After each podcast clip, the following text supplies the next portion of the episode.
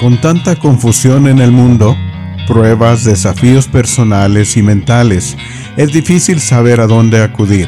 Esperamos que podamos compartir un poco de luz y ayudarles a tener pensamientos de gratitud. Acompáñenos y síganos. Hola a todos, bienvenidos a Pensamientos de Gratitud. El día de hoy estamos aquí ah, emocionados para compartir con ustedes. Está Iván Angulo y Hola. yo, Yajaira Angulo. Hola, hola. Hola, hola. Este, lo sentimos que estamos un poquito atrasados en este estudio de Ven Sígueme. Um, estaremos enfocados en Segunda Nefi 3 al 5 y esperamos que hayan ah, leído capítulo 2 de Segunda Nefi porque es un capítulo muy excelente y se puede aprender mucho. Um, ¿Qué te gustaría compartir antes de empezar, Amon? Mm, No sé, no sé. Hay mucho que descubrir. Ya es noche, hermanos, hermanas. Ya es muy noche. Son las 11 de la noche. Ya me quiero dormir. No, broma. broma. Siempre estamos despiertos hasta- hasta tarde. Porque este es el único tiempo cuando podemos hacer cosas como grabar, ver películas, jugar juegos. Porque los niños ya están dormidos. es nuestro tiempo libre para nosotros. Pero no, como dijo Jair, estamos emocionados para poder com- compartir con ustedes. Ah, siento que no hemos grabado mucho tiempo, pero ha sido un, un Sí. corto tiempo. Pero vamos a cubrir, ah, como dice Jaira, el capítulos 3, 4 y 5. 4 y 5. El, para dar un resumen de lo que vamos a hablar, el capítulo 3 de, de Segundo Nefi es la es Leí. Leí sigue hablando con sus hijos y está hablando con su hijo José y la va a contar acerca de la visión que tuvo José que fue vendido a Egipto. En el capítulo 4 vamos a hablar acerca, bueno, en ese punto Leí ya ha muerto, Leí ya, falleció y Nefi básicamente está en, en inglés morning, pero en español sería está velando. No. ¿No? Está. Pues él, él Está todavía en duelo. en duelo, está triste, está triste que murió su Mm. papá y, y vemos una, no sé si es una, un- como un salmo, un tipo salmo, le decimos el salmo de Nefi y es muy bonito, muy hermoso. Es una de las escrituras que yo he leído cuando siempre me he sentido yo abrumado, algo que me ha traído mucho consuelo. Ah, y en el capítulo 5 ya los nefitas se han separado de los lamanitas o Nefi se ha separado de sus hermanos porque lo quieren matar y vemos cómo ellos están viviendo ahora que están separados y pues vamos a hablar un poquito de ahí pero espero que lo han podido estudiar no hay excusa incluso yo, yo y Jaira estamos luchando cada día para poder estudiar y leer las escrituras juntos como pareja incluso yo he puesto la meta de poder leer el libro de mamá más frecuentemente para estar más preparados. No decir que no estoy preparado, pero para estar más, aún más preparado y para fortalecerme yo personalmente. Y creo que, bueno, perdón por cortarte. Puse un libro de Mormón en el baño. Ahí todo bonito. Ah, en inglés le vamos a decir TMI, mucha información, Iván. No, aquí se da toda la información a los que están escuchando. Y no, van a estar aburridos. bueno, No, pero algo que yo quería comentar es que voy a ser muy sincera.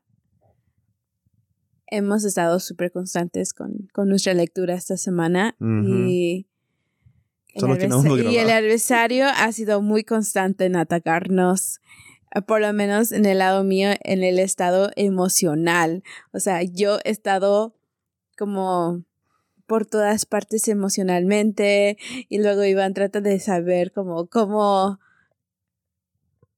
cómo tomarlo y, y ha sido un conflicto, pero pensándolo bien ha sido, en en cierta forma siento que ha sido el adversario porque todo el día estoy bien y media vez llega Iván, es como que explota todo.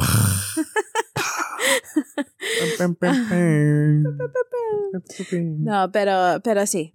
Eh, nada más es, es algo vulnerable que quería poner ahí, que no, no se asusten cuando vean pruebas o cosas así que pasan en su vida diaria cuando ustedes se están esforzando por ser constantes en seguir al Señor. Bueno, entremos al estudio para no tomar tanto tiempo. Bueno, vamos a comenzar con el capítulo 3 de Segundo Nefi. leí, está hablando a José, su hijo, también hijo, uno de sus últimos hijos menores, tanto como Jacob. Y le cuenta acerca de la visión que, que tuvo José que fue vendido a Egipto. Y le cuenta que este José que fue vendido a Egipto vio varias cosas. Además, ah, o junto con viendo la venida de Moisés, mucho antes que el pueblo de Israel fuera, uh, fueran esclavos a los egipcios, él también vio a otro vidente que iba a ser levantado, similar a Moisés, pero este vidente iba a ser una bendición para los si para los nefitas y los lamanitas, para sus descendientes. en uno de los versículos, él, dice acerca de este José que iba a tener el mismo nombre como su padre, incluso el mismo nombre de, de José, que fue vendido a Egipto.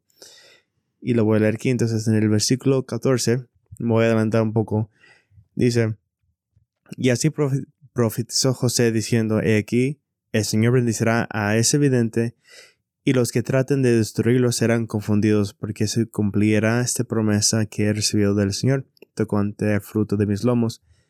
He aquí, estoy seguro del cumplimiento de esa promesa, y su nombre será igual que el mío. O sea, el mismo nombre de José que vendió a Egipto.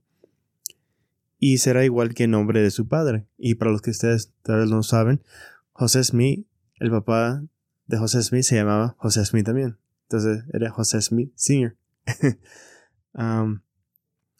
Y será semejante a mí porque aquello que el Señor lleva efecto por su mano, por el poder del Señor guiará a mi pueblo a la salvación.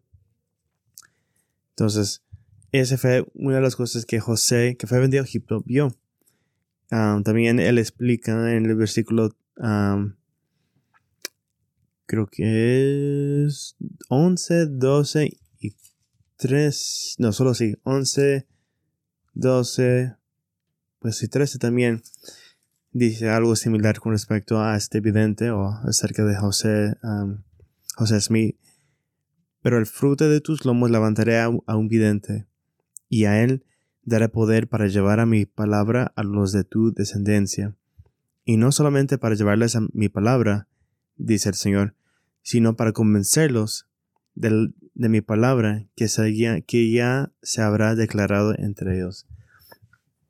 Y para, para darles un poco de contexto y algo que yo he aprendido en mis estudios, cuando vinieron personas de otros países que están tratando de escaparse de, vamos a decir, del, vamos a decir, la, no quiero decir nombres, pero están escapando a Gran Bretaña y los países de Europa porque no había mucha eh, libertad religiosa. Entonces muchos se vinieron para, vamos a decir, las Américas, ah, para buscar esa libertad religiosa y con ellos traían, traían su Biblia, la Biblia. Incluso los que vinieron aquí, los, los pilgrims, los en español serían los pioneros. No, no son los pioneros. Pioneros son los.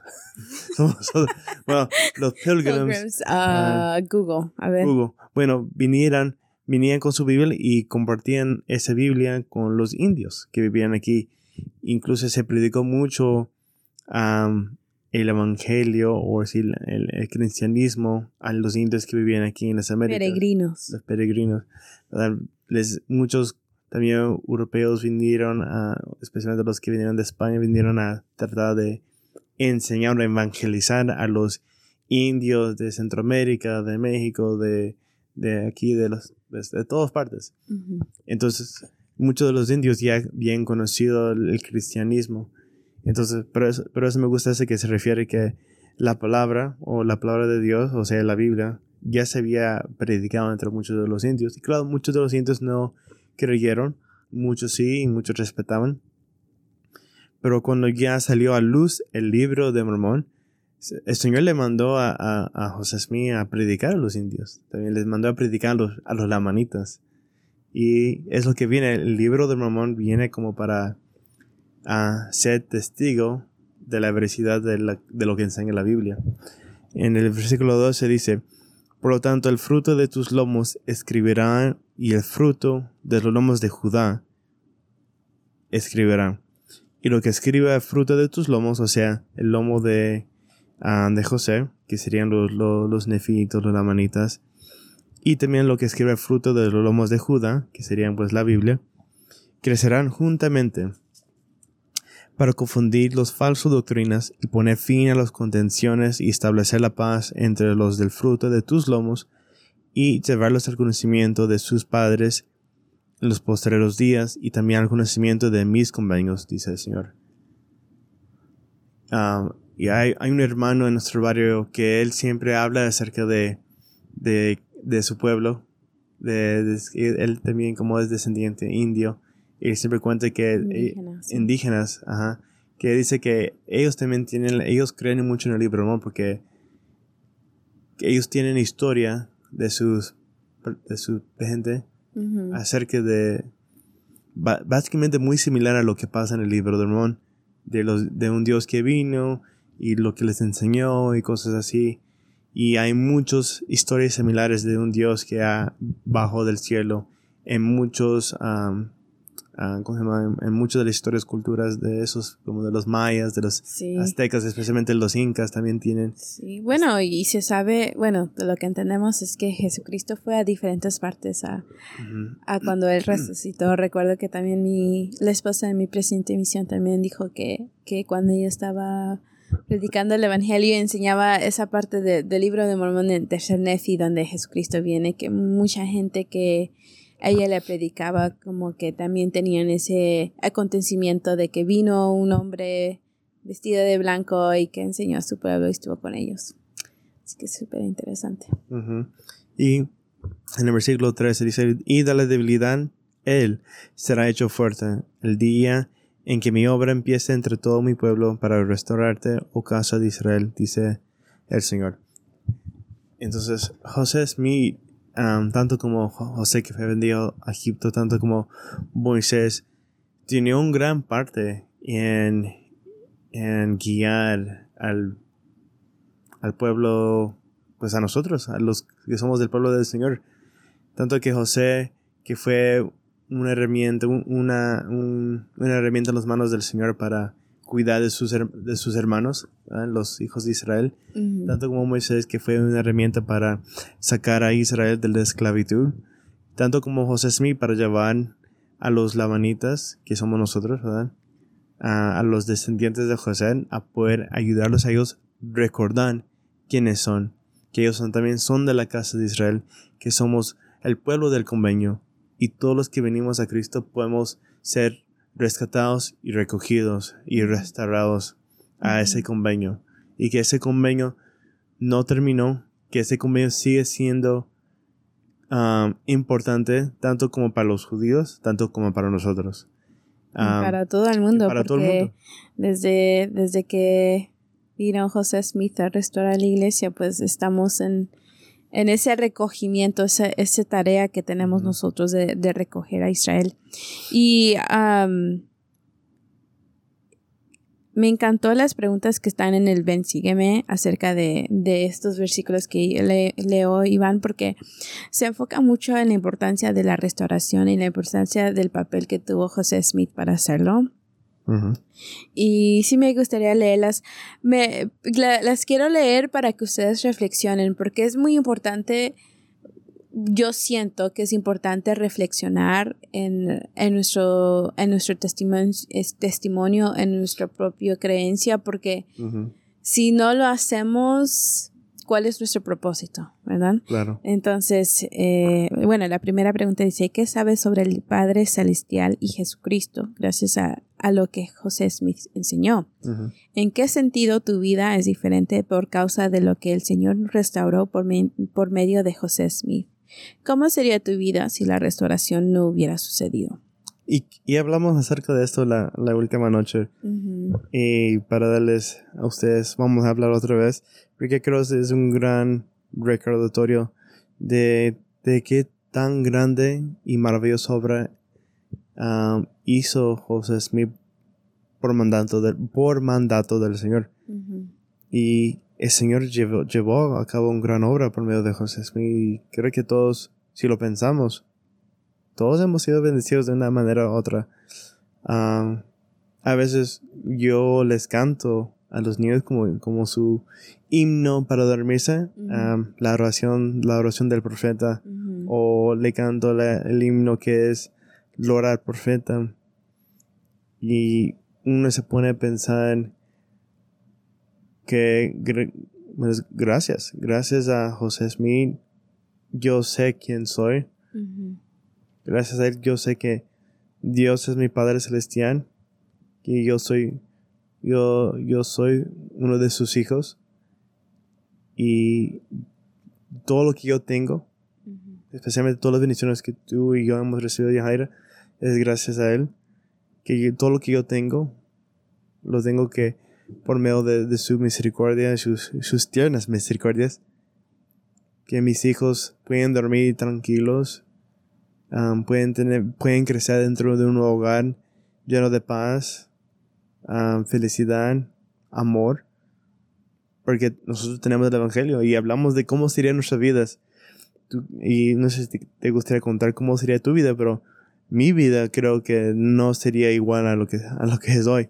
Yo creo que mis padres no estuvieran juntos si no fuera por el Evangelio um, por todo lo que mi mamá aprendió y ha crecido y mi papá def- definitivamente mi papá habría sido un hombre muy diferente si no fuera por el evangelio de Jesucristo mi mamá siempre dice que mi papá ha hecho un cambio 180 que claro mi papá no es perfecto lo amo mucho pero mi mamá dice que él ha cambiado 180, que ese hombre que él conoció no es el mismo hombre.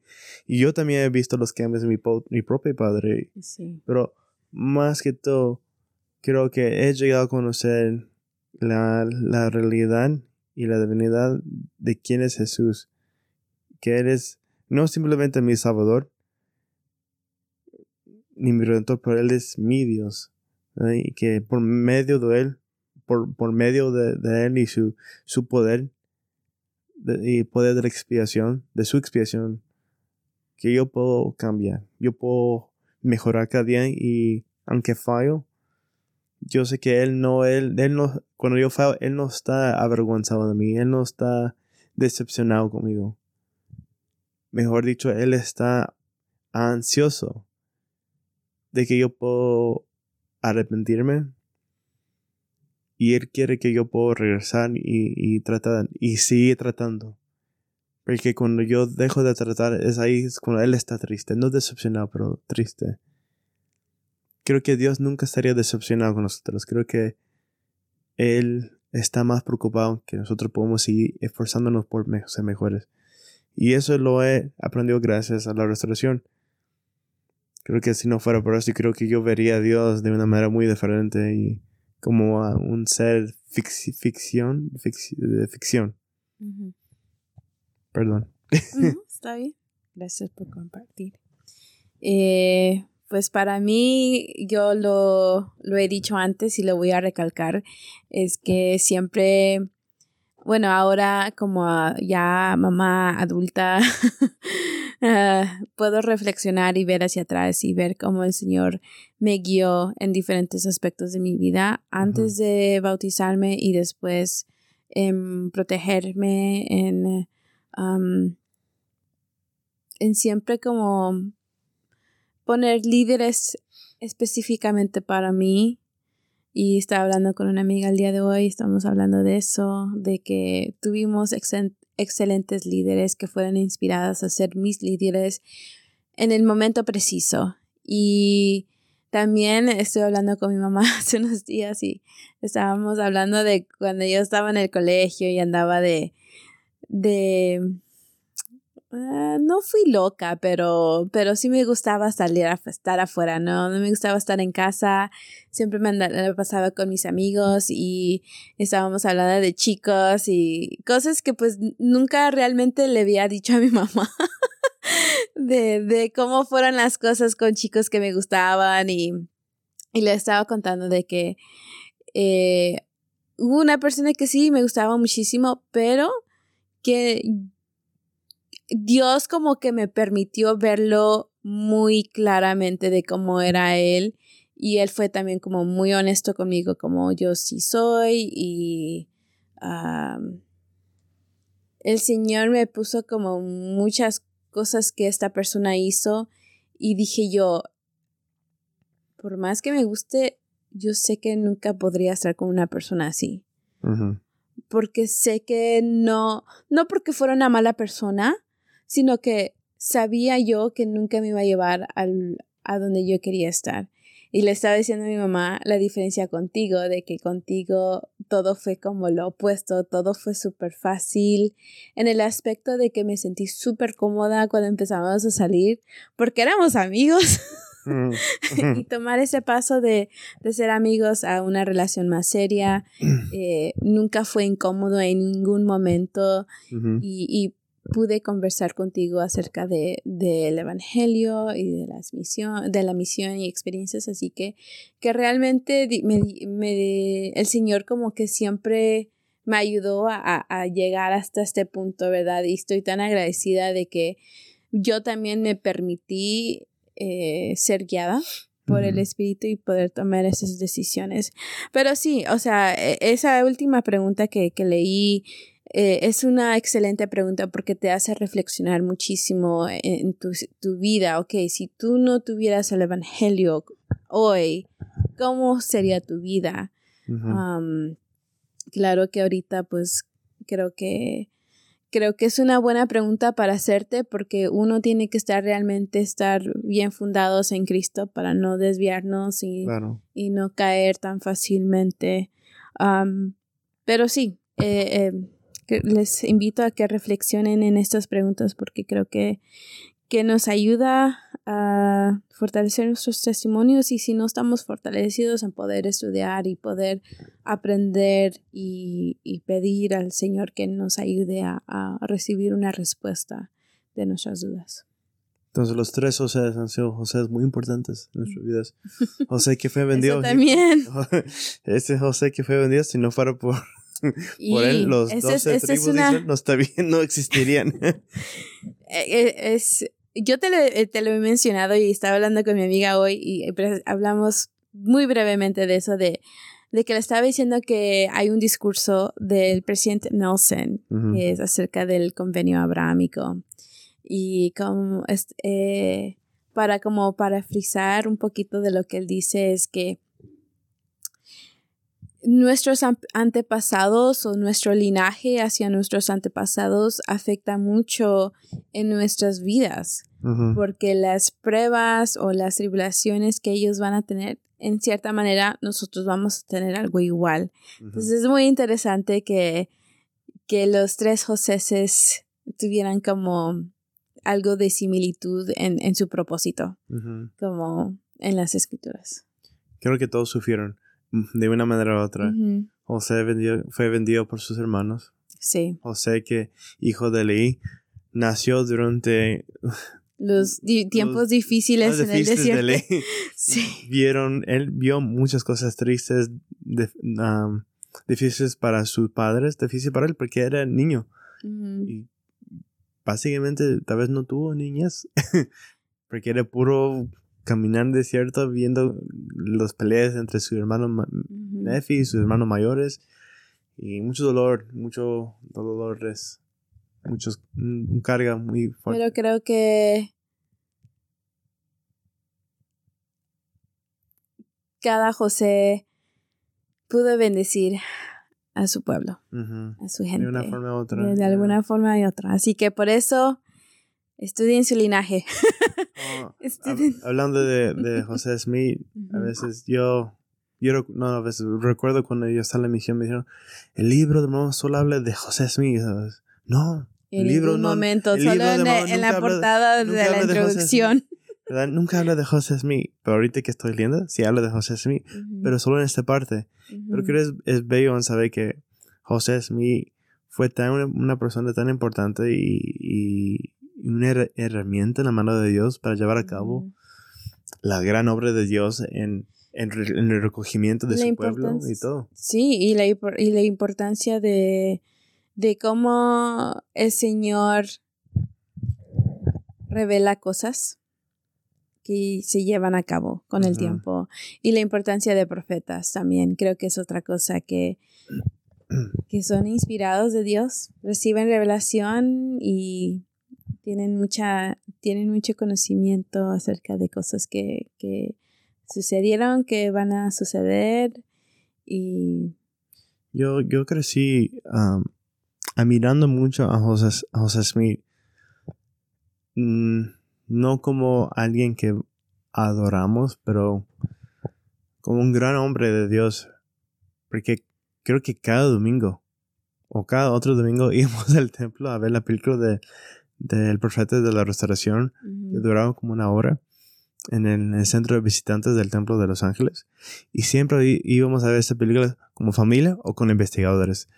Ah, y siempre cuando él fallecía, es- esa escena cuando él muere y lo, lo matan, y su hermano um, Jairo muere y todo lo que pasó, uno se pone a pensar, ¿por qué?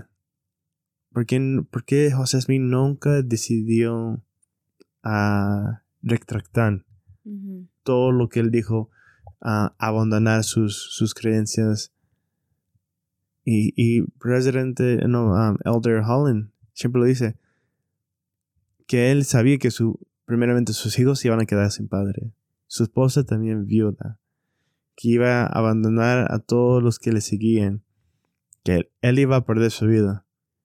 Él, a cualquier momento, podría haber dicho a sus acosadores que sí, está bien, abandono todo, el libro de amor es falso, perdóname, ¿verdad? no quiero morir, no quiero dejar a mis hijos, pero él, no, hasta la muerte. Y como dije, él, fue, él llegó a ser un mártir para todos nosotros y testificó a Dios que él nunca, nunca dejaría la fe y nunca abandonaría lo que él sabía que era cierto. Pero es lo único que quería decir porque es, esa, esa película, lo vi, creci- me crecí viendo esa película. Y obtuve yo como un testimonio, por decir, de que José Smith realmente fue un profeta de Dios y que el libro de Mormón es verdadero. Bueno, seguimos con el capítulo 5, ¿verdad? O 4. Cuatro. 4. el Salmo de Nefi. Bueno, en este punto, como les dije, leí, fallece y pues Nefi se queda triste. Y claro que la y Lemuel también lo quieren, pues, matar. Se enojan con él a causa de todas las amonestaciones que él les ha dado. Am, y él, él, él se esfuerza por tratar de hablarles y ay- ayudarles a sus hermanos, pero como ustedes ya saben, la mãe y Lemuel eran de duro corazón. Quiero comenzar leyendo en el 15 y el 16. Am, dice, y sobre, esas, sobre estas escribo las cosas de mi alma, y muchas de las escrituras que están grabadas sobre las planchas de bronce, porque mi alma se deleita en las escrituras, y mi corazón las medita, y las escribo para la instrucción y el beneficio de mis hijos. He aquí mi alma se deleita en las cosas del Señor, y mi corazón co- medita continuamente en las cosas que he visto y oído. Y hablamos acerca de esto con los niños de la primaria, que estaban en la clase del hermano, ah, hermano Álvaro, que él es maestro de la primaria ahora, y me tocó acompañarlo en, la- en la en su clase, y les pregunta a los niños, ¿Cuáles son, ¿Cuál es tu comida favorita? Le dice a los niños. Y los niños pensando, ¿qué? ¿cuál es mi comida favorito? Y un niño dice, tocino. Y yo dije, a mí también. Pero a mí, mi, mi comida favorita es el arroz chaufa. Otro niño dijo, creo que dijo empanadas. Y otro niño dijo, ¿qué fue lo que dijo? Pizza. Pero le dije, ¿qué es la comida favorita que le hace a su mamá? ¿Ok? No lo que pueden comprar de la tienda. Ah, Pero les, les hace ese ejemplo porque dice, cuando ustedes comen su comida favorito, ¿cómo lo comen? Se deleitan en la comida, lo saborean, lo comen bien rico, ¿verdad? Hasta te sirves más. Hasta se sirve más. y el hermano Álvaro explica que pues así debemos ser nosotros con las escrituras, con las cosas sagradas. Hay que deleitarnos en esas cosas, porque el Señor se alegra cuando nosotros nos deleitamos en las escrituras, las cosas sagradas, ir al templo. y, de vuelta sientes esa satisfacción, sientes gozo, sientes más conocimiento, cuando realmente las estudias, porque creo que todos nosotros hemos sido culpables en leer las escrituras así nada más por leer, para decir, sí, hoy leí y ya, punto, marco en mi página que, que leí, pero cuando realmente tomamos el tiempo de estudiarlas y meditarlas y contemplar las palabras que están escritas, es ahí donde hay un, hay un cambio en cómo nosotros bebemos las historias, aprendemos, y, y, y, es así como cada vez que uno lo lee, como que siempre sacas algo nuevo, como, oh, ok, no, esta vez no, no, me había dado cuenta de esto la última vez. Es, es como un... Honestamente, una gratificación. ¿Cómo se dice? Gratification, como una grati gratificación. Ajá, mutuo cuando tú estás, estás delitándote en las escrituras. Honestamente, cuando yo estudiaba las escrituras así, como no, me, me con intención, queriendo yo ahí como suscribir, uh, su, subrayar y o no, toman apuntes. Como mi corazón se deleita y quiero seguir estudiando. Y cuando se me termine el tiempo que ya no puedo estudiar porque tenemos que hacer algo, o tengo que dormir, o tengo que ir a trabajar, o algo con los niños, lo que sea.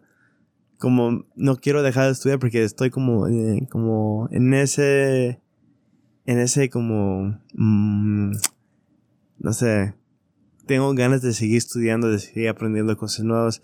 Siento que el Espíritu Santo me está enseñando cosas y no quiero dejar de estudiar. Y eso solo pasa cuando realmente me pongo a estudiar de verdad, de, de escudriñar, como dicen en inglés, feast. We feast upon the scriptures.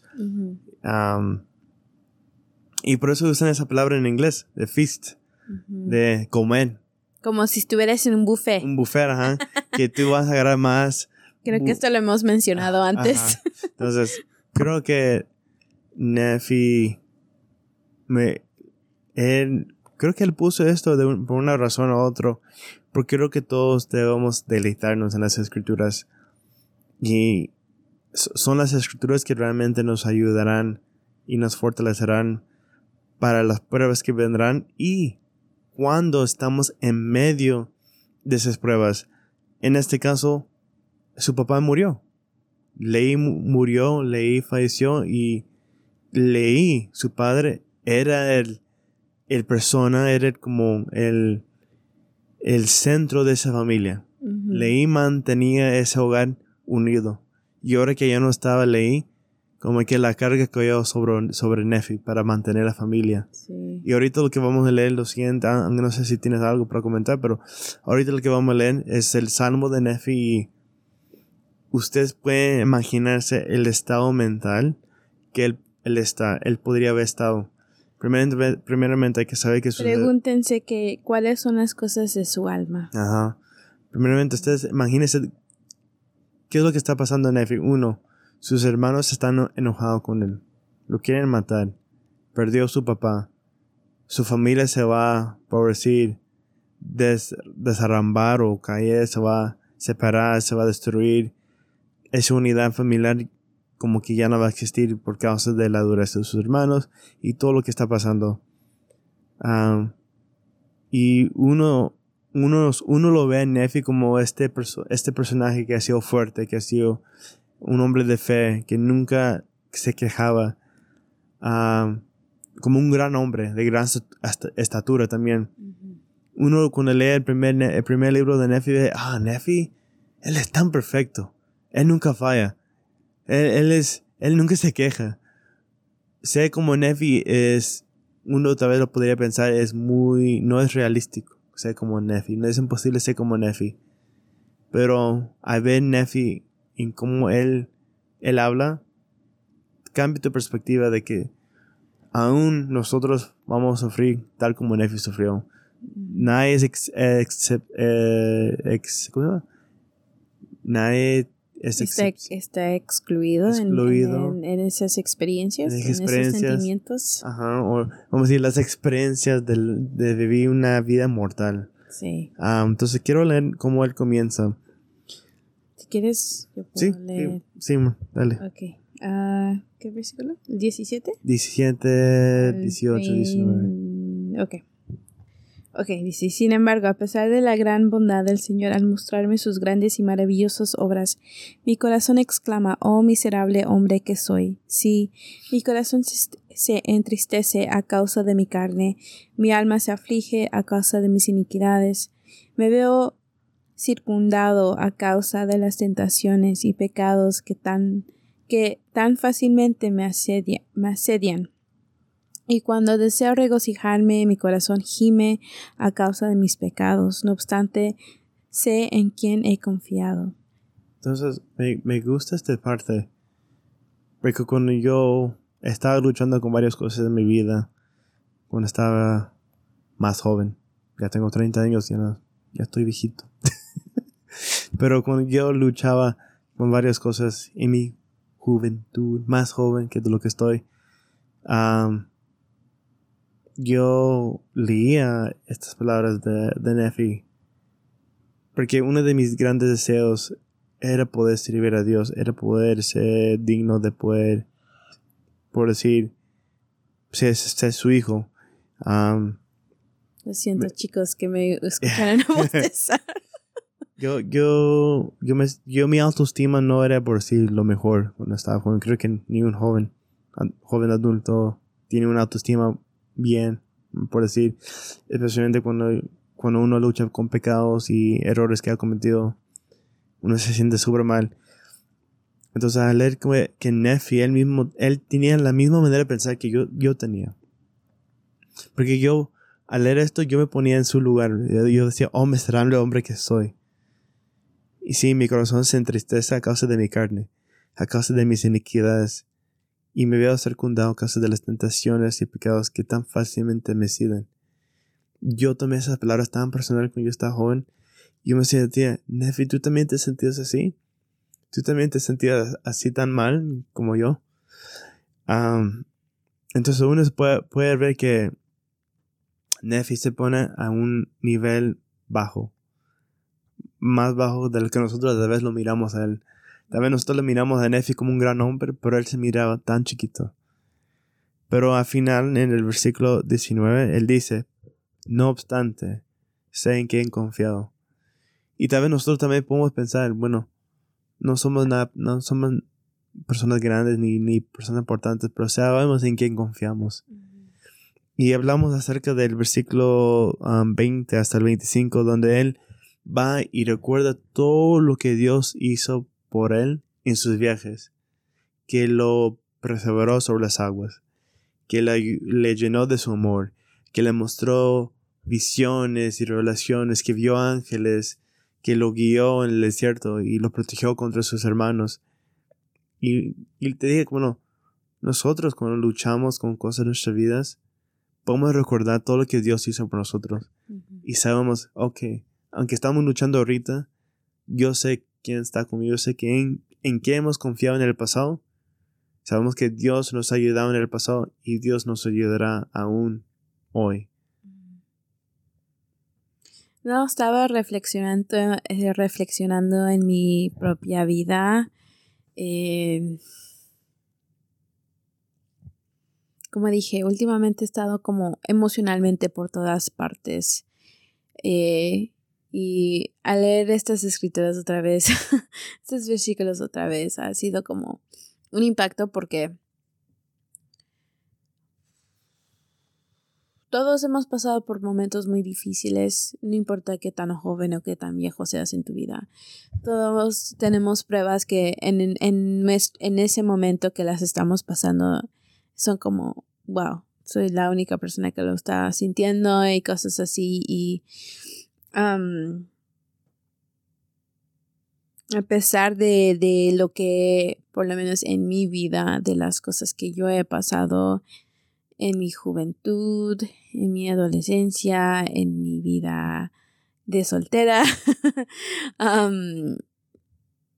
vuelvo a decir, eh, a pesar de lo difícil que ha sido en muchos aspectos, como mi estado mental y mi estado emocional, estoy como Nefi, o sea, siempre he visto como el Señor me, me ha guiado, me ha protegido, me ha puesto a la gente correcta, me, me, me ha dado el ánimo cuando siento que no lo tengo, eh, me ha proveído alimento, me ha proveído dinero cuando lo he necesitado. O sea, el Señor siempre ha dado sus tiernas misericordias, sus tiernas bendiciones, sus tiernos milagros en mi vida eh, en diferentes aspectos y eh, sí, me, me, pone como muy sentimental, como muy emocional al leer estos versículos otra vez hoy, porque sí, he estado como por todas partes, pero es un buen recordatorio que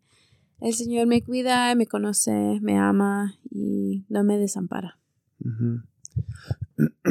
como, como les digo, es, un salmo muy, muy bello.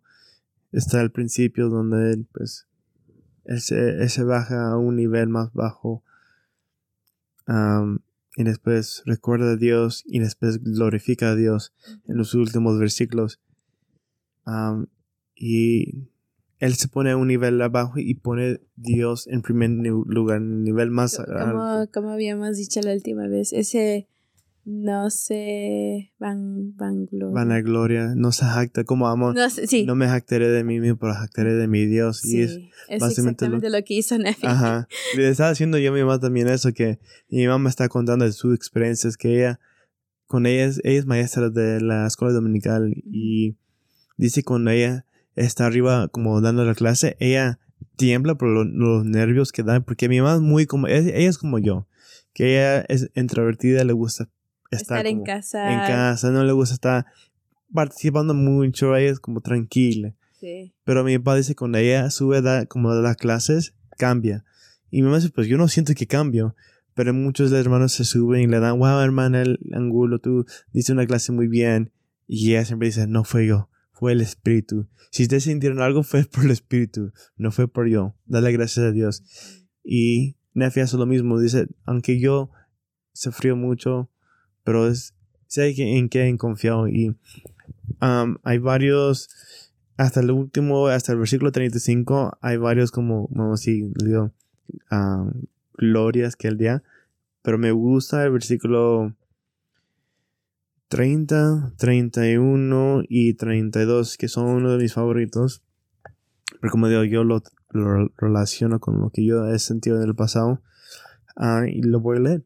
Y pues seguimos con el siguiente capítulo, aunque así Jaira tiene algunos favoritos también, pero voy a leer mis favoritos. entonces dice, regocíjate, oh mi corazón, y clama al Señor, y dile, oh Señor, te alabaré para siempre. Sí, mi alma se regocijará en ti, mi Dios, y la roca de mi salvación. Redimirás mi alma, oh Señor, me librarás de las manos de mis enemigos, harás que yo tiembla al parecer el pecado, estencerás continuamente delante de mí las puertas del infierno, pues quebrantado está mi corazón y contrito mi espíritu. No cierres, oh Señor, las puertas de tu justicia delante de mí, para que yo ande por la senda del apacible valle, para que me ciñe al camino llano. Entonces, ese es como es una de mis favoritos partes del Salmo que siempre lo recuerdo. Y aún hoy en día al leerlo otra vez es lo que yo, es mi oración que yo pido a Dios que Él me, me ayude y me libre de las tentaciones que a veces me sienten también muy fácilmente. Y, y clamo que Él siempre quita de mí los obstáculos de mi vida y me haga fuerte. Entonces, todos nos vamos a sentir como Nefia en un punto en nuestra vida si podemos recordar en quién hemos confiado y en quién debemos seguir confiando hoy en día. Bueno, para terminar, vamos a terminar hablando de acerca del capítulo 5. hay muchas cosas en el capítulo 5 que si tienen preguntas, por favor escríbenos um, por Instagram o por YouTube o, aquí también en Spotify. Donde ustedes pueden dejar preguntas. Pero vamos a enfocarnos en dos cosas. En este punto, Nefi, sean, Dios le manda a Nefi que se aparten de sus hermanos porque claro que lo, lo quieren matar a Nefi. Entonces ellos se van con todos los que creen y lo quieren, quieren, quieren seguir a Dios y que quieren seguir a Nefi. Y, ellos comienzan a hacer su propio pueblo. Que comienzan a, poder construir edificios. Nefi los pone a trabajar a todos. Les hace, les hace ser muy industriosos. Incluso construyen un, templo. Y, comienzan a guardar los estatutos de Dios y los mandamientos. E incluso quieren que Nefi sea su rey, pero dicen, no, mejor no, no reyes, mejor yo, yo les haré todo lo que puedo para servirles, pero no reyes. y pues, como ellos siguen las cosas según la ley de Moisés. Pero me gusta ellos construyeron un templo. En el versículo 16, lo, o, sí, el 16, ya lo podrías leer. Yo, Nefi, edifiqué un templo y lo construí según el modelo del templo de Salomón, salvo que no se construyó de tantos materiales preciosos, pues no se hallaban en esa tierra. Por tanto, no se pudo edificar como el templo de Salomón, pero la manera de su construcción fue semejante a la del templo de Salomón y su obra fue sumamente hermosa. y antes de hablar acerca de, de los templos, quería leer las últimas partes de, un último versículo, que es el versículo 27, dice, y aconteció que vivimos de una manera feliz. Y quiero relacionar estas dos escrituras juntos. Porque ellos construyeron un templo y Nefi pone ese versículo, ¿verdad? Que es, y vivimos de una manera feliz. uno se podría pensar, poner a pensar, ya para terminar este pensamiento, es el pueblo de Nefi pasaron por muchas cosas, incluso um, Nefi. Pero que recuerden que mm, la madre animal tuvieron, tuvieron su familia, tuvieron sus hijos y también Nefi, Sam, Zoram tuvieron sus hijos, sus familias. Y básicamente eran, ellos eran una gran familia. Eran una gran familia. Era una familia. Todos se conocían, todos se querían. me imagino que los hijos de la y los hijos de Nefi, de Sam, jugaban juntos. Y si ustedes han visto la, el video que sacó la iglesia, se ve una, escena, una parte donde ellos ya se van a separar y se, están despidiendo. Y los hijos y hay una parte donde creo que es Jacob o José cuando están chiquitos, se despiden de sus, por decir, sus, sus primas, lo que sea, y están tristes y, vamos a decir, las, las sisters las, las, las esposas se despiden y están tristes porque no se pueden, no se los pueden acompañar. Debería haber hecho, de, me imagino que habría sido una despedida muy difícil apartarse de su familia porque tal vez vamos a decir, mis tíos no pudieron, no obedecieron, no quisieron obedecer y apartarse de familia, estar lejos de familia habría sido muy difícil. Y viajar y comenzar de, de tantos años juntos, eh, viviendo juntos, Exacto. Eh, eh, atravesando el desierto, el mar juntos. Me imagino que hubo, tuvo que haber sido muy difícil tomar esa decisión de decir, bueno, ya que no nunca llegamos como a un a un lugar de paz es, es mejor. no acuerdo. es mejor tomar esa decisión y creo que em, no, no, esto vino a mi mente que a veces uno tiene que tomar esas mismas decisiones en nuestras vidas, con amistades, con familia. Eh, yo siempre, después que leí el libro de, de, límites, que lo he mencionado antes, eh, aprendí que Dios es un Dios de límites y como tal nosotros también tenemos que tener ese límite para poder seguir progresando. Y a veces uno tiene que tomar la decisión de decir, ok, quiero a mis amigos o quiero a mi familia o quiero mi trabajo o lo que sea, quiero el, el estado. Nosotros pues podemos decir que yo ah, me encanta California, me gusta la playa, me gusta la comida, me gusta la diversidad, pero también yo sabía que para progresar necesitaba salir de allí y, y- y venir a, a este lugar que, que me ha dado muchas bendiciones, que me ha dado buenas amistades, que, Claro. que, que me ha dado una familia, un esposo y, y es difícil a veces tomar esa decisión, ok, me voy a tener que ir y empezar de nuevo, pero era importante para su progreso personal. Y además de eso también estaban en un país extraño, nuevo, sin tener conocidos, solo ellos, y comenzar de nuevo, después pues, de comenzar de cero, es difícil, es difícil para cualquier persona, especialmente nos, tú nos- tú y yo, conocemos personas que vienen de otros países con básicamente la ropa sobre su espalda y comenzar de cero, Sí. sin conocer a nadie es difícil y Neff y su familia estaban en ese mismo como estado, mismo situ- situación. Entonces, de saber que ellos construyeron un templo, vemos la importancia de templos nuevamente. Ujú. Que hemos hablado y vamos a hablar en este podcast acerca de la importancia de templos, especialmente que acabamos de dedicar el templo de Orem aquí. Muy bello el templo. El templo tiene un lugar muy importante en la vida de los que siguen a, Dios. Tanto Como dijo como- el presidente no, ah, Thomas S. Monson, los templos son un faro. Exacto, son un faro. Exacto, ¿verdad? Ah, Moisés le mandó construir un templo, un templo portable, el tabernáculo. Ah, también en los tiempos de la restauración, a José Smith se le mandó construir templos.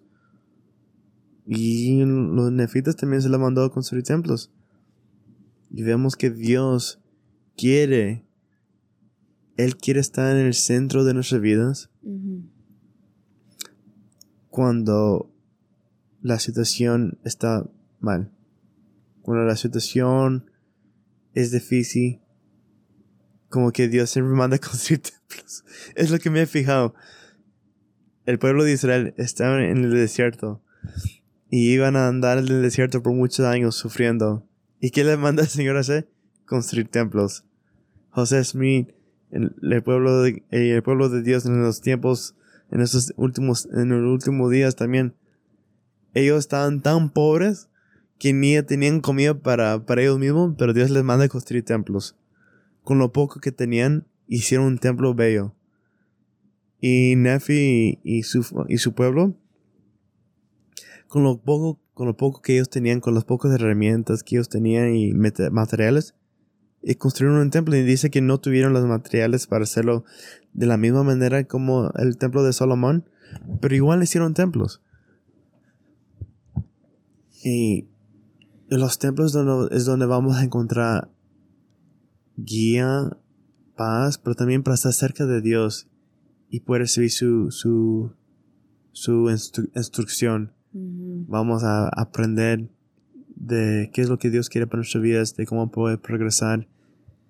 Es Y- un momento en que la, en la que reali- en- en- estamos completamente en su plenitud, como en su presencia. en, en su presencia, sí, porque, bueno, para nosotros es, y, y, bueno, yo siento que con todas las personas que hablamos que, que podemos asistir al templo es que entramos y te olvidas por completo de la bulla de afuera, te, te olvidas del tráfico, te olvidas de tus de tus problemas, te olvidas de del lo que te molesta al diario de, de ser humano, de, de tener preocupaciones, de pensar en los viles y cuando tú estás en el templo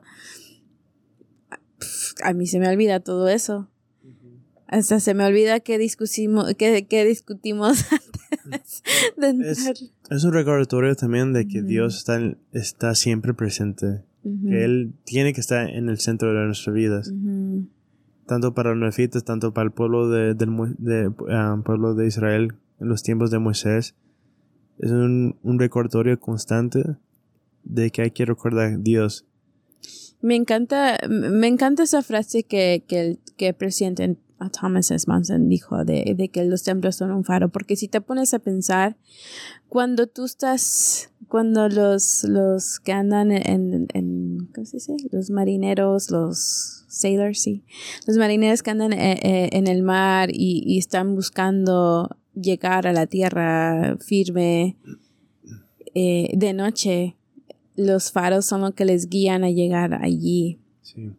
Y, y podemos en, en, cierta forma decir que a veces nosotros estamos en ese mar oscuro, en ese mar de, de preocupaciones, de estrés, de problemas entre familia, de salud o lo que sea. Y por lo menos aquí en Utah, tú puedes ir en cualquier ciudad y, y, puedes ver un templo, no importa qué tan lejos esté, lo puedes ver. Y es, y es así como que el Señor nos recuerda que estás en esta tierra y estás pasando por problemas, pero aquí, estoy, yo. Yeah. Yo cuando voy a trabajar antes de entrar Tú sí, lo miras ahí enfrentito porque está en la mera entrada. ahí está el templo, lo, me quedo mirando el templo y digo, yo sé, Señor, yo sé que, yo sé que tú estás aquí presente, yo sé que estás protegiendo a mi familia, que vas a proteger a mí, pero también sé que tengo que ir a tu casa, tengo que venir al templo, tengo que ir tenemos que ir. Ah, es un constante recordatorio de que uno, Él está ahí, pero también que hay que acercarnos a Él. Hay que acercarnos, hay que ir a Él, hay que venir a Él, como dicen las escrituras. Y creo que gracias a los templos, gracias a, a Dios, podemos vivir de una manera feliz. ¿Y qué significa vivir de una manera feliz? Pues no significa que vamos a ser felices constantemente 24 horas a la semana, porque va a haber momentos difíciles, tal como vemos en la, en la historia de, de Nefi y su familia. No creo que había un momento feliz siempre. creo que había temporadas, pero no siempre. Siempre había luchas.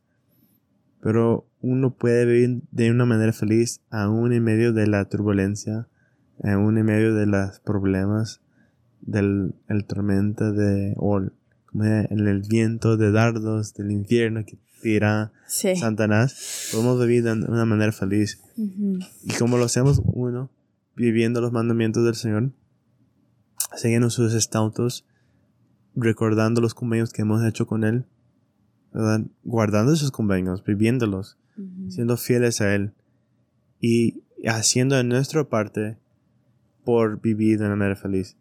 Dios hará su parte siempre cuando nosotros hacemos nuestra parte. Y Nefi hicieron eso. Ellos vivieron, guardaron los mandamientos de Dios y hicieron su, su esfuerzo por hacer todo lo posible ellos para seguir adelante, seguir adelante en su, en su vida. fueron destruidos y construyeron edificios que hicieron todo lo posible para prosperar y después pusieron los demás en las manos de Dios. Y nosotros somos iguales. Claro que nuestra vida no, no siempre va a ser feliz, pero tú y yo, ya nos esforzamos por guardar los mandamientos de Dios, de manejar un presupuesto, de, de ir tenemos, Tenemos dos niños que nos recuerdan de, de reírnos en cualquier momento porque yo los veo y me da tanta risa porque me frustro mucho. me frustro que se pelean constantemente por el mismo juguete o por el mismo carrito, que quieren hacer la misma cosa al mismo tiempo. Pero me da risa porque se pelean y a los cinco minutos ya se están abrazando y están jugando y se están riendo los, los dos.